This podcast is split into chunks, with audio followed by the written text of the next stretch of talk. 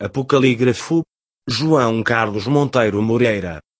Capítulo 14. O fim da vida.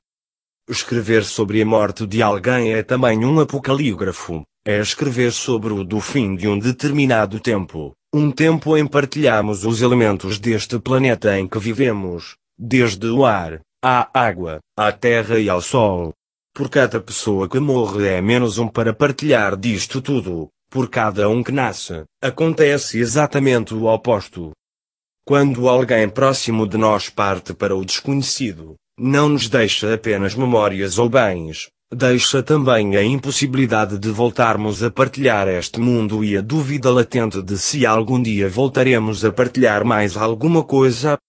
Penso que será esta dúvida, a causadora da verdadeira dor que sentimos, pois se existisse alguma certeza acerca de um reencontro futuro, não haveria uma despedida tão pungente, bastaria um até já.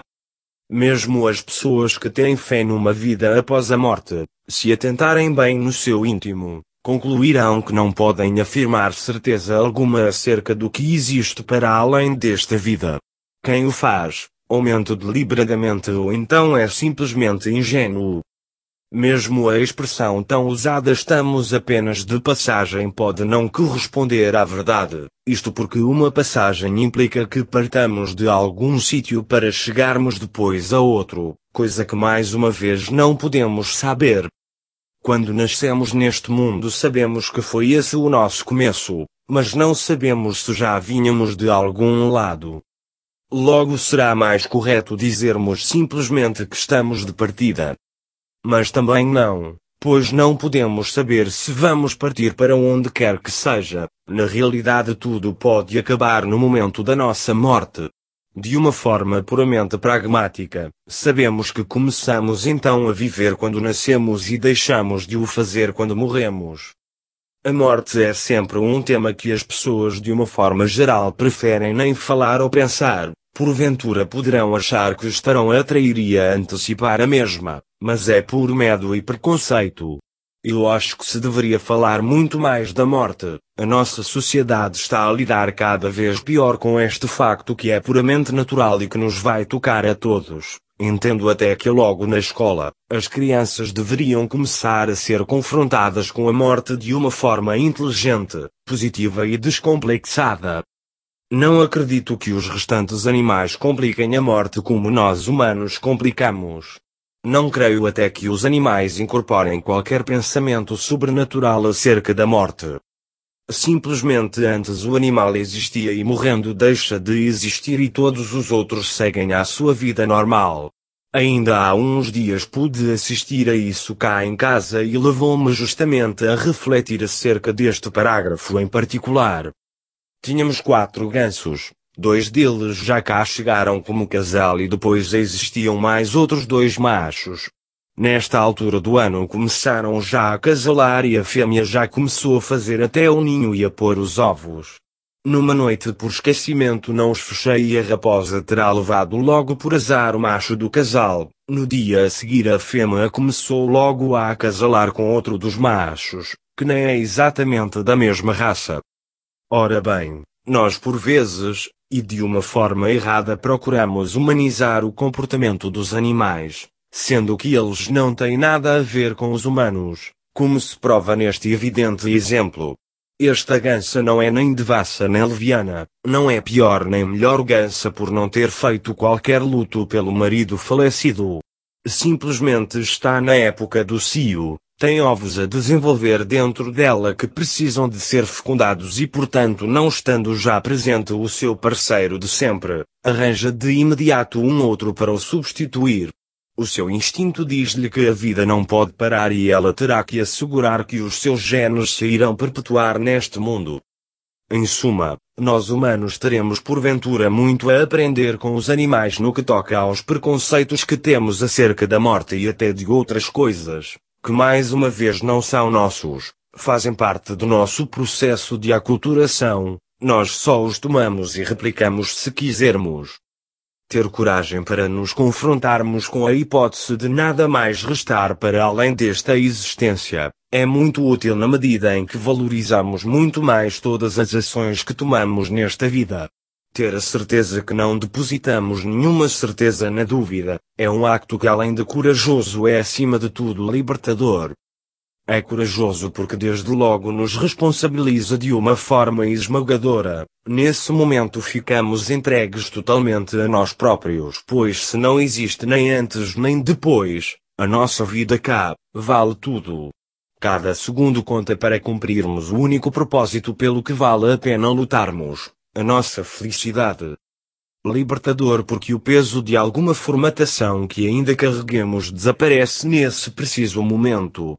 Deixam de existir castigos, redenções ou recompensas, pois a audiência no Tribunal da Justiça de Vida fica imediatamente adiada e sem nova data marcada. Mas um indivíduo sem fé não é uma pessoa sem moral. Pois a moral estará sempre preenchida com os nossos valores. Aqui não estou a pôr em causa a qualidade dos valores. Uma pessoa pérfida, vil e malvada, age dessa forma, porque são esses os valores que o guiam, porque é essa a sua natureza. Uma pessoa despojada de moral e valores simplesmente deixaria de existir enquanto pessoa, pois não conseguiria tomar uma decisão que seja, quando isso sucede com alguém, o que sustenta a vida desse corpo é apenas fruto de uma pura ação mecânica e biológica, pois esse ser, estando supostamente ainda num corpo com vida biológica, já desapareceu e já não estará neste mundo. A dúvida e, para onde ele foi? Ou melhor, será que ainda existe? Uma pessoa num coma profundo e irreversível, por exemplo, o corpo sabemos que está ali numa cama do hospital, mas esse ser por onde anda? Será que está simplesmente adormecido? De facto, nós quando dormimos não temos moral nem valores, não tomamos decisões, estamos temporariamente desligados deste mundo e ninguém até hoje conseguiu explicar a razão de nós e todos os animais termos de dormir? Ninguém sabe por que o fazemos, e aquela teoria de que o sono serve para regenerar o nosso corpo e nossa mente, não me convence, pois sendo o nosso corpo uma máquina biológica, que trabalha queimando energia, não precisa de mais nada para funcionar senão a dita energia. Como um automóvel, enquanto existir gasolina no depósito, não deixará de avançar. É fascinante pensarmos no que sucederá ao nosso ser enquanto dormimos. Será porventura muito semelhante a uma morte, com a diferença óbvia que na morte não voltamos a esta vida passadas umas horas. Ninguém sabe para onde vai o nosso ser enquanto dormimos, e mesmo nós que todos os dias passamos por este processo não conseguimos estabelecer uma ligação consciente entre o cá e o lá, porque apagamos mesmo. Será que a morte é assim? Passamos a existir num sonho, num limbo interminável, pois não podemos regressar à vida. Que inquietante final teríamos. Durante o sono por vezes sonhamos, mas qual a utilidade do sonho? Por vezes vamos a sítios onde nunca estivemos, falamos com pessoas que até nunca vimos antes, rimos, choramos, brincamos, fornicamos, trabalhamos, acontece de tudo, e no fim acordamos. É como se nos pusessem a ver um filme para passarmos o tempo, enquanto estamos ali quietinhos sem nos podermos mexer. A dormir, por quê? Acho que tudo tem uma razão de existir e dormir tem de certeza uma razão fortíssima para acontecer a todos sem exceção, tanto que não podemos sequer prescindir de dormir. O período de tempo máximo que uma pessoa esteve sem dormir está quantificado em 164 horas. Não é certamente uma falha de concessão tremenda do nosso Criador esta coisa de não podermos viver sem dormir, pois se não o fizermos começamos a ficar confusos, irracionais e com delírios, deixamos sequer de saber onde estamos, isto está comprovado. De resto, uma das formas de torturar pessoas para extorquir informações é justamente através da privação do sono. Está demonstrado que o nosso cérebro é uma fonte emissora e receptora de frequências elétricas. Porventura a utilidade do sono poderá passar eventualmente por ser um meio de transmissão de dados. De resto até dá a impressão que a nossa vida cá apenas existe enquanto a morfologia do nosso corpo permita que dormamos. Quando já não pudermos dormir, deixamos de ter utilidade cá e morremos.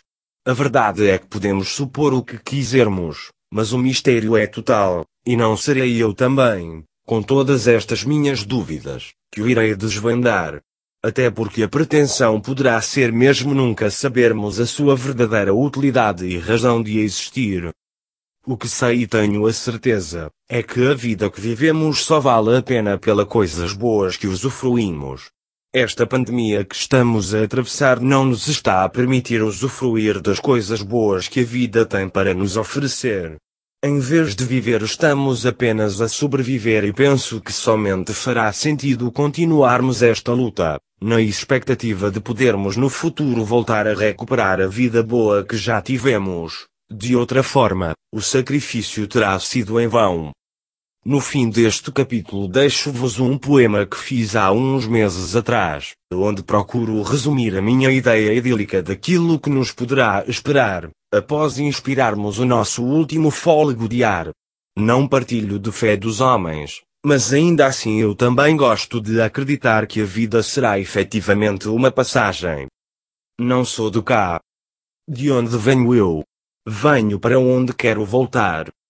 Faço-me velho só de tentar, mas reganho forças a cada dia nascido.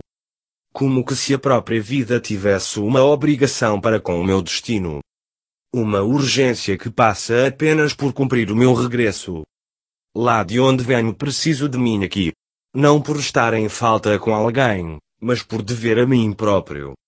Lá de onde venho há muitos como eu, mas todos diferentes. Ninguém se impõe ao outro, simplesmente não é preciso.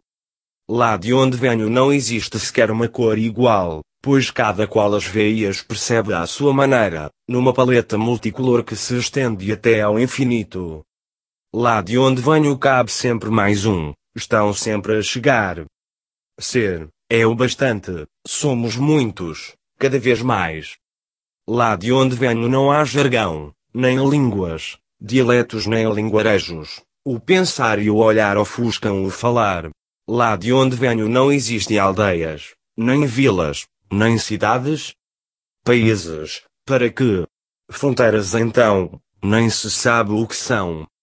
Já cá, o que desconheço simplesmente não existe. Tudo passa estritamente pela minha vontade, pelas minhas preciosas convicções, que se tornam cada vez mais férreas, mais claras, mais verdadeiras. Como não? São as minhas. Fui eu que sozinho as criei, segundo após segundo. De dia as construía e de noite as guardava. Assim pudesse eu fazer avançar o tempo e já lá estava. Irei num carro de luz, Levarei comigo todos quantos a minha saudade não queria deixar para trás. Seremos todos um, lá onde eu pertenço sem lá estar. Certamente que não foi por mal. Chega até a ser irônico, a ter piada. Ter de vir cá, querendo estar lá. Aprisionado a esta máquina, que pouco mais me permite senão respirar. Já perdoei. Carrego o peso de todas as minhas escolhas, mas apenas as más, as boas não me pesam. Com essas eu construo o caminho, que um dia percorrerei de uma só vez, num ápice. O vislumbre me cegará e passará diante dos meus olhos vendo tudo. Mas já sem a vida deste mundo. E então aí sim chegarei, chegarei para não mais voltar. Apocalígrafo João Carlos Monteiro Moreira. Fim do capítulo 14. O fim da vida.